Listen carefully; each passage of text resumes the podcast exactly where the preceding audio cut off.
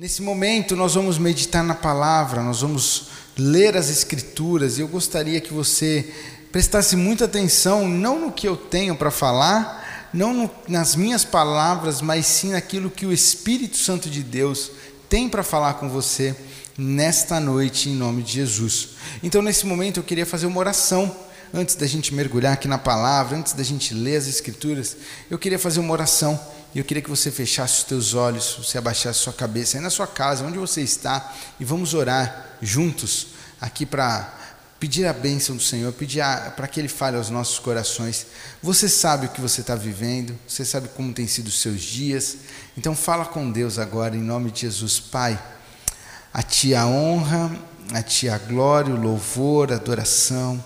Obrigado por este tempo. Obrigado, Pai, porque podemos estar juntos Obrigado, Senhor, porque temos o privilégio de ter a palavra de Deus, ter essa Bíblia para meditarmos, para lermos. Obrigado. Obrigado, Jesus, pelo teu amor, o teu carinho. Obrigado pela misericórdia que se renovou sobre hoje nas nossas vidas. Obrigado, Jesus, porque já fizemos tantas coisas no dia de hoje e agora podemos estar aqui na tua presença buscando a tua face. Oh Deus, muito, muito obrigado. Fala aos nossos corações, ministra nas nossas vidas agora. Nós precisamos de ti. Pai, sobre a minha vida, perdoa os meus pecados, lava-me no sangue de Jesus, me purifica, eu preciso de ti. Pai, que eu possa ser um canal limpo da tua parte agora e, e que eu não venha usar palavras só para tocar em corações, mas fala ao meu coração também, porque eu preciso de Ti. Fala aos nossos corações. Pai, que tudo que é humano, tudo que é do Moisés, tudo que é meu, caia por terra agora em nome de Jesus. E que só o Senhor possa aparecer, que só o Senhor possa ser exaltado, que só o Senhor possa ser engrandecido nesta noite, nas nossas vidas, neste culto, porque esta noite foi preparada para ti, este culto foi preparado para ti, e nós agora queremos só ouvir a tua voz. Fala conosco. Perdoa-nos, Pai, e que possamos terminar este culto de uma forma diferente da forma como começamos, no nome de Jesus. Amém. Amém? Que Deus abençoe muito, muito, muito a sua vida. E eu queria que você abrisse sua Bíblia comigo no livro de João, no capítulo 2. Tem um texto aqui, Jesus está começando o seu ministério, e esse texto eu gosto demais, eu gosto, e eu acho que tem tudo a ver com a nossa jornada aqui, com, as, com a nossa vida aqui, com tudo que nós temos que cumprir, com tudo aquilo que nós temos que executar. E aqui no livro de João, no capítulo 2, o versículo 1, ele vai falar assim para nós: No terceiro dia, houve um casamento em Caná da Galileia. A mãe de Jesus estava ali. Jesus e seus discípulos também haviam sido convidados para o casamento. Tendo acabado o vinho, a mãe de Jesus lhe disse: eles não têm mais vinho. Respondeu Jesus: Que temos nós em comum, mulher? A minha hora ainda não chegou.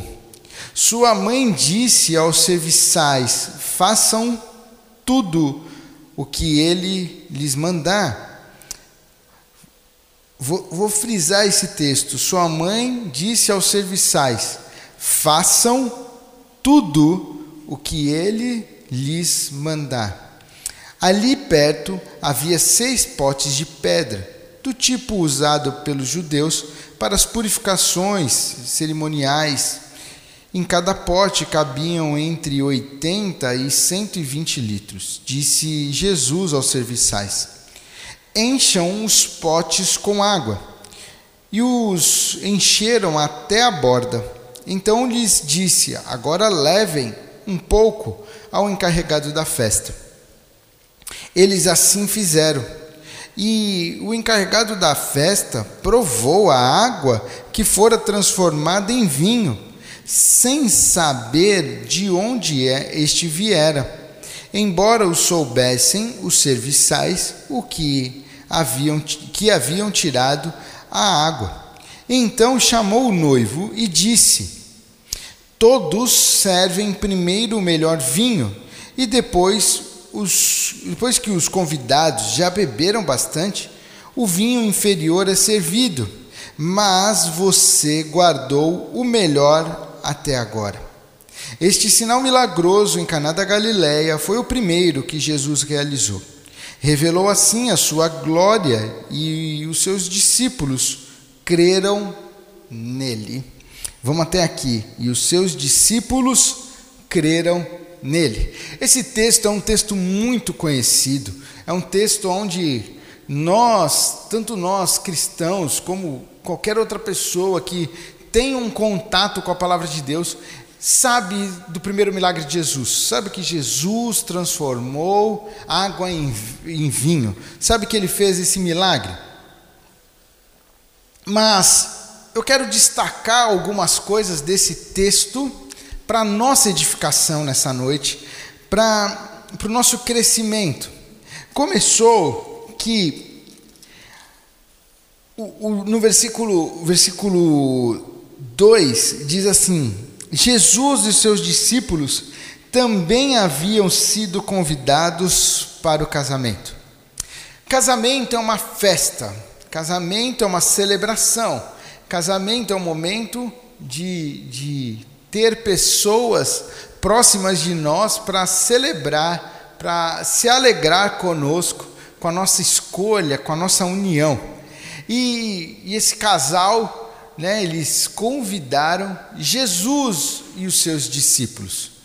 A primeira coisa que eu quero falar para você nessa noite é: Jesus tem sido ou ele foi o seu convidado para a sua jornada, para a sua caminhada?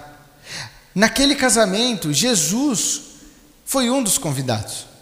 Ninguém sabia o que ia acontecer. Ninguém prepara uma festa, ninguém prepara uma cerimônia, ninguém prepara um banquete contando que vai faltar alguma coisa.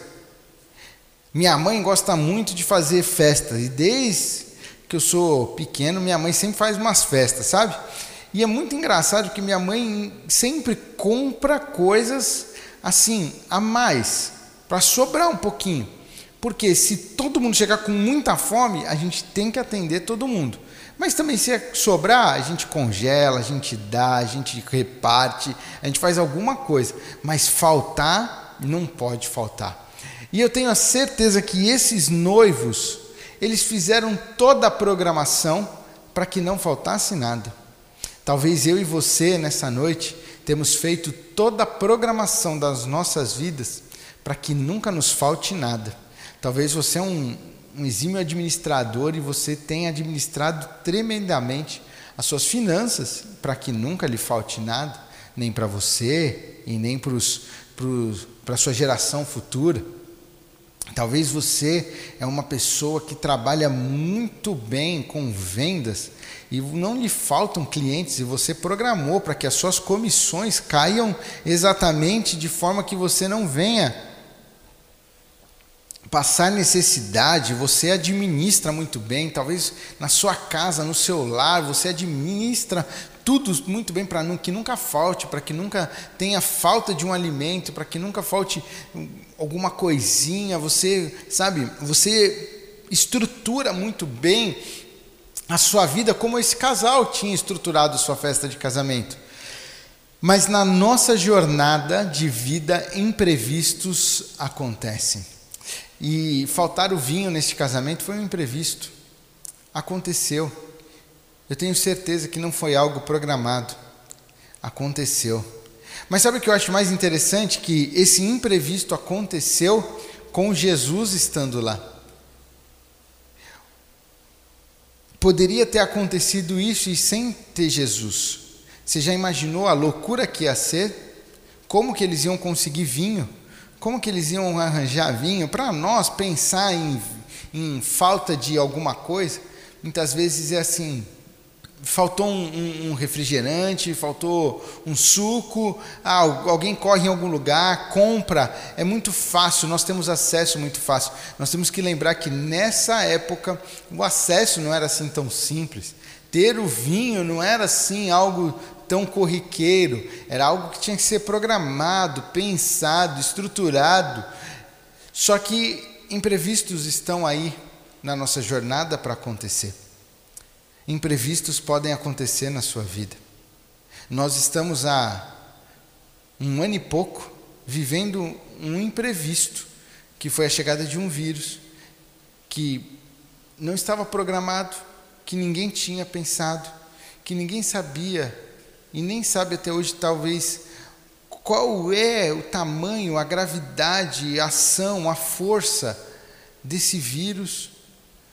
E nós fomos pegos de surpresa. Eu lembro que ano passado, dá até uma confusão muitas vezes na cabeça, mas ano passado, quando surgiu essa história de um vírus lá na Europa, não sei o que, eu conversava com minha mãe e falava, mãe, isso não vai chegar no Brasil, isso é lá na Europa, fica tranquila.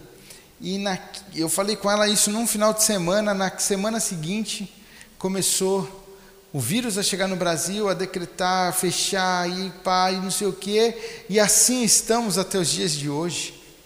Imprevistos e acontecem. Agora, o grande segredo é: você tem convidado Jesus para estar com você? Você tem chamado Jesus para estar na sua festa? Você tem chamado Jesus para estar nos seus perrengues? Você tem chamado Jesus para caminhar contigo todos os dias? Esse casal tinha feito um convite e eles convidaram Jesus. Jesus fazia parte. E quando o vinho acabou, Maria, a mãe de Jesus, sabia quem podia, quem podia salvar, quem podia fazer. E ela vai para aquele que pode. E eu aprendo muito que não adianta eu ficar correndo atrás do vento. Eu tenho que ir para aquele que pode todas as coisas. Eu tenho que buscar naquele que pode todas as coisas. Eu tenho que acessar aquele que pode todas as coisas. O que adiantava nessa festa? Jesus está lá, mas ninguém chamar Jesus, mas ninguém acionar Jesus. O que, que adiantava Jesus estar lá e os noivos encararem Jesus como mais um simples convidado, como qualquer outro daquela festa?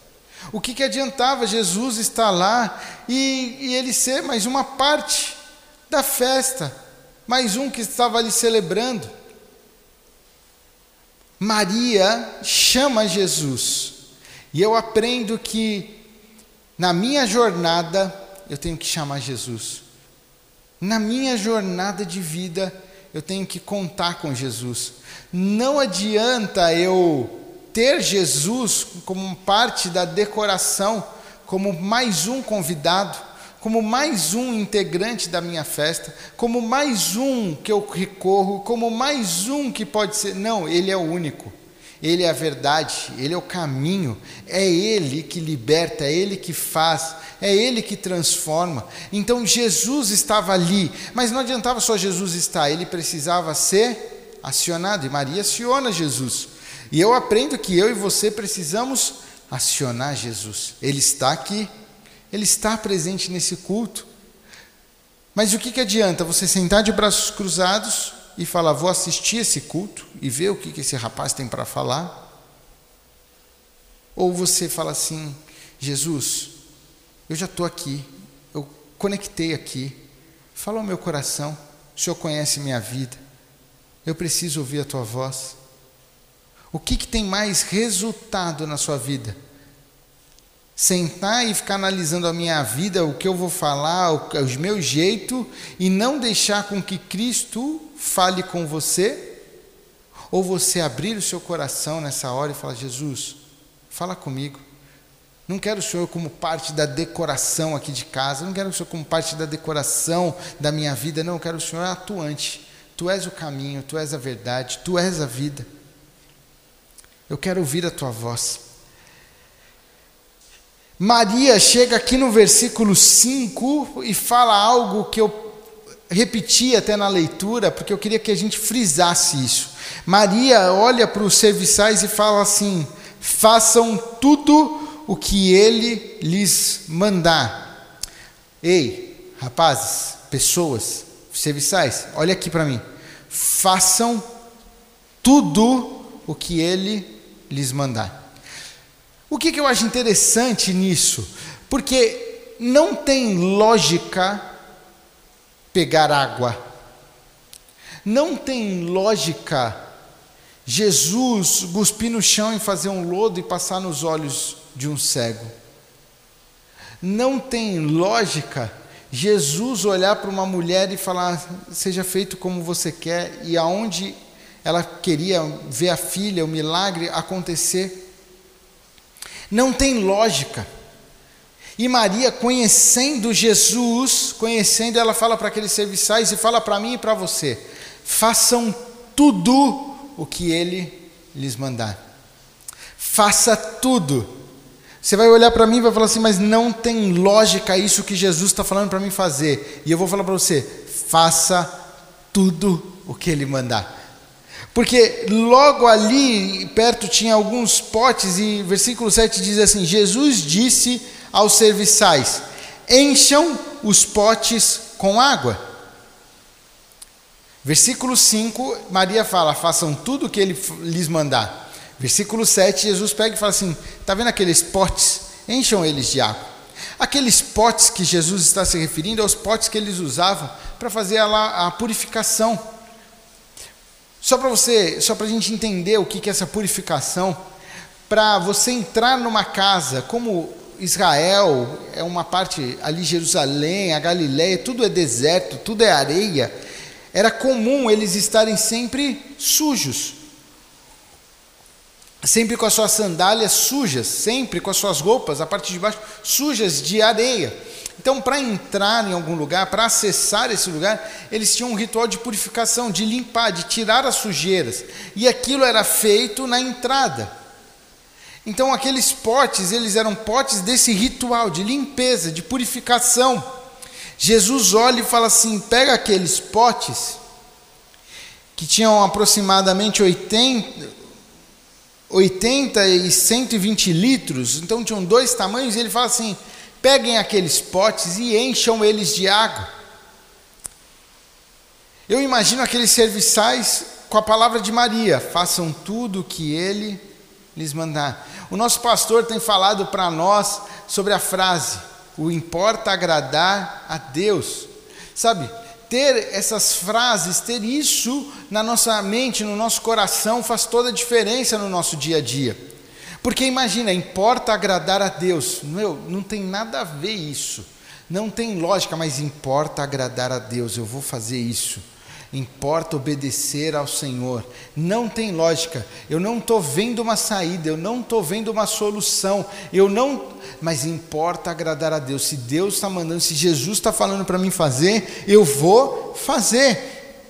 Se é uma ordem de Jesus, eu vou até o fim. Por quê? Porque importa agradar a Deus. Aqueles serviçais, eles fazem aqui, eles vão fazer aquilo em obediência. E eu entendo que a obediência ela está junto, ligada a uma ação, uma atitude. Não adianta nada você ter Jesus aí na sua casa sem acioná-lo. Mas também não adianta nada ter Jesus aí falando com você e você não obedecendo e não agindo. É importante, é necessário obedecer e agir, obedecer e fazer obedecer e cumprir, obedecer e ir. É importante. Não adiantava nada Jesus falar: peguem aqueles potes e encham de água, e eles não, não encherem. Mas eles têm uma atitude, qual? Eles vão lá e eles obedecem. Porque Maria disse o que? Façam tudo o que ele lhes disser. Eles enchem de água. E o texto nos conta que eles enchem de água e Jesus diz: agora leve um pouco ao encarregado da festa, leve um pouco ao metre, ao responsável por essa festa, que, que organizou tudo, foi contratado pelos noivos para fazer todas as coisas. Leve a esse, a esse homem, leve a ele. E, e aqueles rapazes, aqueles serviçais levam. E, e de repente aquele homem toma aquela água e ele é surpreendido. com, a, com o sabor, ele é surpreendido com o gosto, com, com a textura, ele é surpreendido com a leveza, ele é surpreendido por aquele vinho que ele classifica como o melhor vinho. E ele corre para falar com aqueles noivos, e ele fala assim: todos servem primeiro o melhor vinho. E depois que os convidados já se fartaram, já beberam, o vinho inferior é servido. Todo mundo dá o melhor agora no início, e quando ninguém está mais ligando, você dá o que é pior que vai, que vai no meio, que está tudo certo. Mas você guardou o melhor até agora. Mas você guardou o melhor até agora. Sabe o que eu quero falar para você? Tem algo melhor guardado para você e para mim em Jesus. Tem algo melhor para as nossas vidas.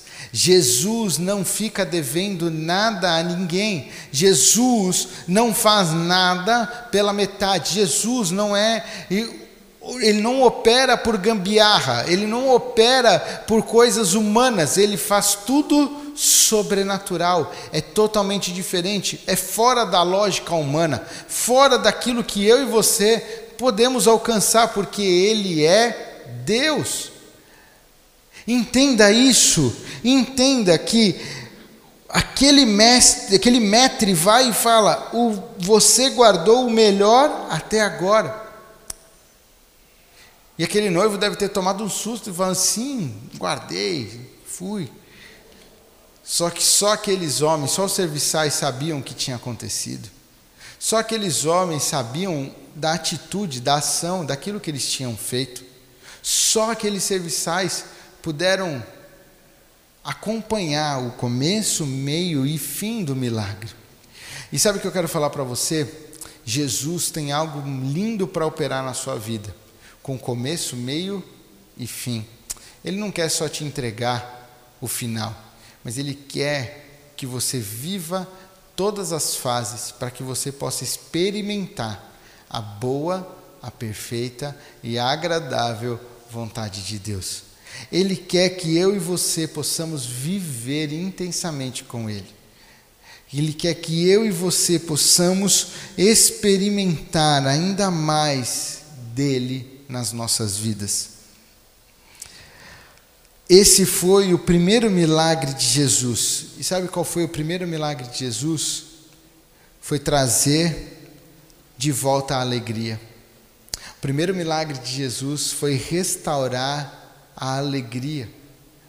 O primeiro milagre de Jesus foi trazer o sorriso de volta. E por que, que eu estou te falando isso? Porque na palavra de Deus, o vinho, ele simboliza alegria.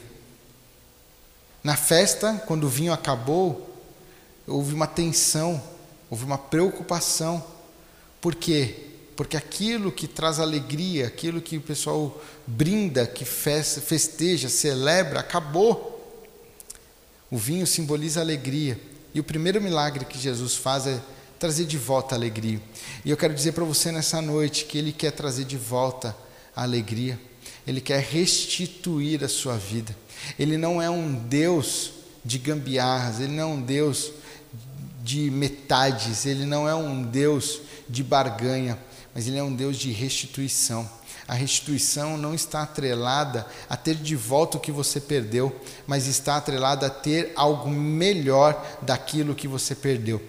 Se um dia eu vi uma, uma, uma explicação de um pastor e eu achei lindo, eu gravei isso. Ele falava assim: se um, um ano eu tenho um, um, um, Fusquinha 1970, hoje Fusquinha ele está em alta, né? Porque são pessoas colecionadoras, hoje tem muito valor, mas vamos supor que você tem um Fusquinha, um carro velho, um carro caindo aos pedaços, é o seu ganha-pão que você tem e você vive feliz, você tem ele. E de repente te roubam esse carro, te roubam esse Fusquinha.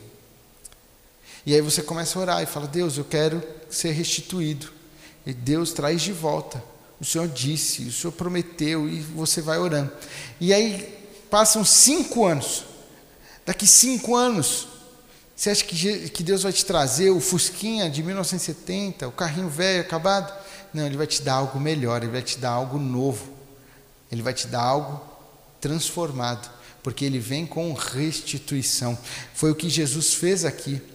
Ele trouxe de volta, ele restituiu a alegria e ele não trouxe um vinho igual ou pior, ele trouxe algo melhor para aquela festa. Ao ponto do mestre olhar para os noivos, olhar para o noivo e falar: Cara, você quebrou todo o, o, a, o ritual nosso, você desmontou tudo, porque todo mundo faz isso, você fez diferente. É assim que Jesus faz nas nossas vidas. E eu não sei o que você está passando. Eu não conheço os seus dias, eu não conheço o seu lar, não conheço a sua família, mas eu sei que Deus está aqui. Eu sei que Jesus está aí. Eu sei que Ele está falando contigo e Ele quer restituir, Ele quer trazer de volta a alegria. Ele quer fazer parte da sua festa, não como um simples convidado, mas como um convidado atuante na sua vida. Mas para isso você precisa falar com Ele, você precisa acionar. E eu quero orar agora e eu queria que você tomasse posse dessa palavra. Se você está passando por uma luta, por um momento de dor, se a alegria acabou, hoje Ele quer te restituir, hoje Ele quer trazer um vinho novo, Ele quer trazer algo novo para a sua vida. Ele quer fazer algo novo na sua casa, na sua família. Feche teus olhos e fala com Deus a respeito do que Ele falou contigo. Pai, é no nome de Jesus que nós nos reunimos aqui. Obrigado pela tua palavra. Obrigado por esta meditação. Obrigado, Jesus, porque o Senhor traz de volta a alegria, o Senhor traz de volta o sorriso, o Senhor traz de volta aquilo que perdemos, o Senhor nos restitui. E, Pai, para isso nós não queremos mais ficar parados. Nós não queremos mais contar contigo como uma decoração da nossa festa, uma decoração da nossa vida, um convidado comum como qualquer outro. Não, tu és o Cristo, Filho do Deus vivo. Tu és Jesus e nós queremos ter o Senhor atuante na nossa vida. Nós queremos ter o Senhor atuante na nossa casa. Nós queremos ter o Senhor atuante na nossa família. Toma frente, toma as rédeas, Pai.